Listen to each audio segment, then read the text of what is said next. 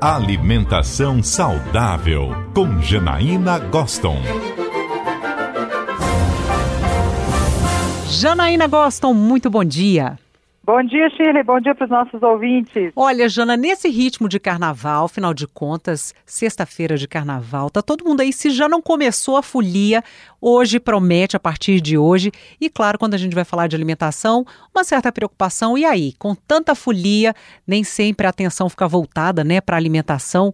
Mas vamos começar falando assim, o que que dá para comer, a, a, associar a alimentação, mas com todo o ritmo da, da folia, para ter essa energia toda aí para os próximos dias?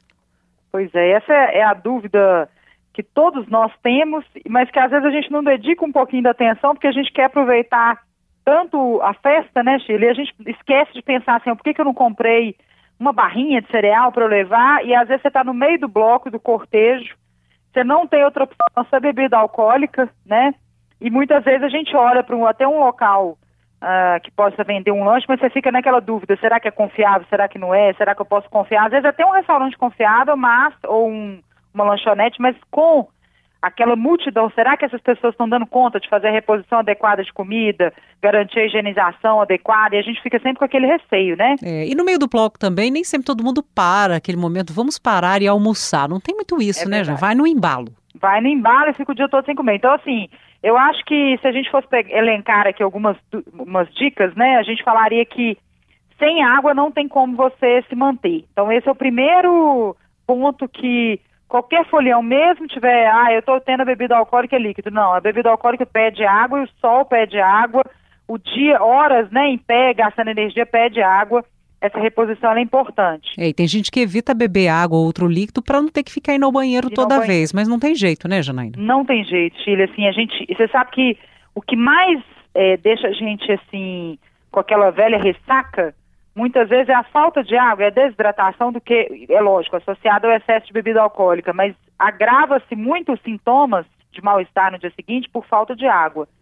Então a gente precisa de aproveitar aí os vendedores ambulantes e fazer essa constância da, da injeção de água. Pois é, e quem normalmente consome bebida alcoólica, Janaína, nem sempre sente sede, porque está é, se refrescando é com a bebida alcoólica.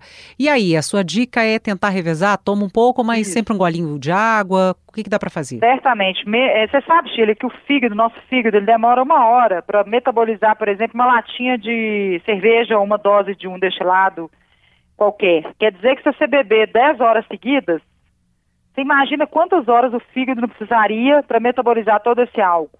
Se você juntar que vai de sexta até quarta-feira, para alguns blocos que ainda ficam é, no processo do, do término do carnaval em ativa, né, as pessoas estão bebendo, é uma sobrecarga no corpo que não tem né, suco detox que desintoxica essa sobrecarga. Não existe isso. O que vai garantir, de fato, uma, um retorno da, da, função normal no corpo vai ser o repouso associado à ingestão de água e alimentação e o sono regulares de novo. Então é importante que a gente pense nisso, por isso que você falou, alternar é muito importante, a água com a bebida alcoólica, mesmo que você não precise ficar com a garrafinha de água o tempo todo, mas você ficar sinalizado a isso, olha, não, não tomei água, já tem duas horas que eu estou aqui, é, em pé, desfilando, aproveitando meu carnaval, mas eu não me preocupei com a ingestão de água. Esse, esse é um primeiro ponto. Da alimentação, é óbvio que a gente fala assim, vai beber? Então, forrar o estômago, né, gente? Tem aquele, aquela velha máxima que a mãe fala, você já deu aquela forradinha no estômago, né, antes de beber? Então, comer, você não precisa comer em grandes quantidades, nem comer nada pesado. Mas é realmente importante você se alimentar bem. E como a gente tem visto nos carnavais de Belo Horizonte, é, ou vai ter o cortejo de um, de um, de um bloco na parte da manhã até talvez duas horas da tarde, e um, um cortejo que começa às vezes quatro e vai até a noite. É, você pode emendar vários bloquinhos, mas aí é que está a grande questão. Pelo menos entre um bloco e outro, você se alimentar. Então, assim, fazer o café da manhã no carnaval é o mais importante, fazer um bom café da manhã, porque você não sabe se você vai se deparar com um restaurante para fazer o almoço. Uhum.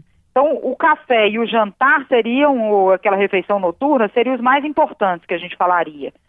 E aí, não tem que pensar muito em caloria nessa época, né, Sheila? A gente tem que pensar na refeição que te dá prazer, que seja acessível e que você tenha segurança de consumir. Se tiver em casa, você vai para as frutas, para os cereais, né? Seja uma aveia, uma granola, comer o ovo, pão, às vezes o queijo, tomar um leite, aquilo que você está acostumado, mas fazer um café da manhã reforçado, como se você estivesse no hotel mesmo, que é aquela coisa que a gente escapa um pouquinho do, do trivial e, e, reforça. Porque isso vai te garantir você ficar mais tempo uh, sem fome, né, durante o, o bloquinho que você estiver participando. Uhum. Obviamente que entre uma refeição, entre um bloquinho e outro, você fazer uma refeição, aí a gente vai olhar o quê? É aquela percepção visual, né, Chile? Fazer o olhar, será que esse restaurante eu, eu posso confiar, né? Os basilames são trocados constantemente, a gente tem um aspecto bom, escolher evitar comer os crus, porque realmente às vezes é difícil manter a higiene completa, né? É, até o, o, dono do restaurante tem essa ótima intenção, mas a gente não sabe uh, quantos funcionários circularam, o cansaço, o nível de cansaço, o grau de movimentação daquele restaurante. Então, assim, tem que ficar atento a esses detalhes, evitar molhos uh, muito pesados, é, maionese, que é aquele velho clichê que a gente fala, né? É, do, do, de pensar, evitar os crus, os molhos, as carnes cruas e preferir os mais simples, um arroz com uma carne, até o, um arroz com ovo uh, e um legume cozido, assado, mas não precisa ser uma refeição muito rebuscada.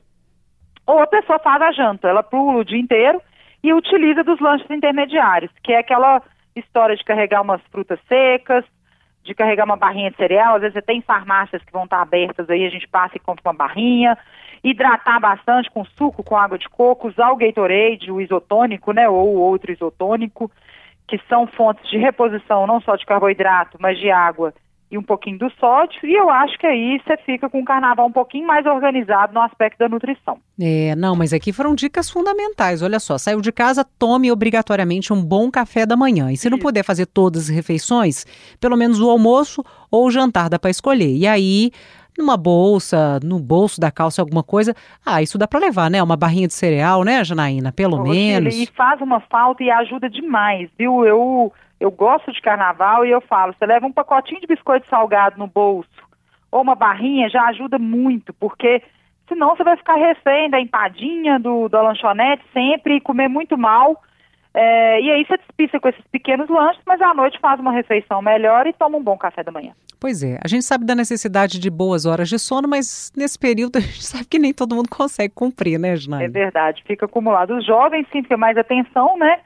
Mas a gente sabe que é o momento de você encontrar com pessoas amigas, é, ter esse momento de descanso também, né, que é o recesso do, do, trabalho, mas a gente tentar ter consciência de que nosso corpo é uh, nosso nossa empresa, né, e que muitas vezes a gente judia um pouquinho dele. Então, ficar atento a esses detalhes da alimentação e da água, eu acho que é fundamental. Quem exagerar um pouco mais, principalmente com relação à bebida, o jeito é o quê? Se hidratar e repouso depois? Isso já pensando mais para o fim do carnaval? Você sabe que tem aquela história que fala assim, toma um café que você ressuscita, né?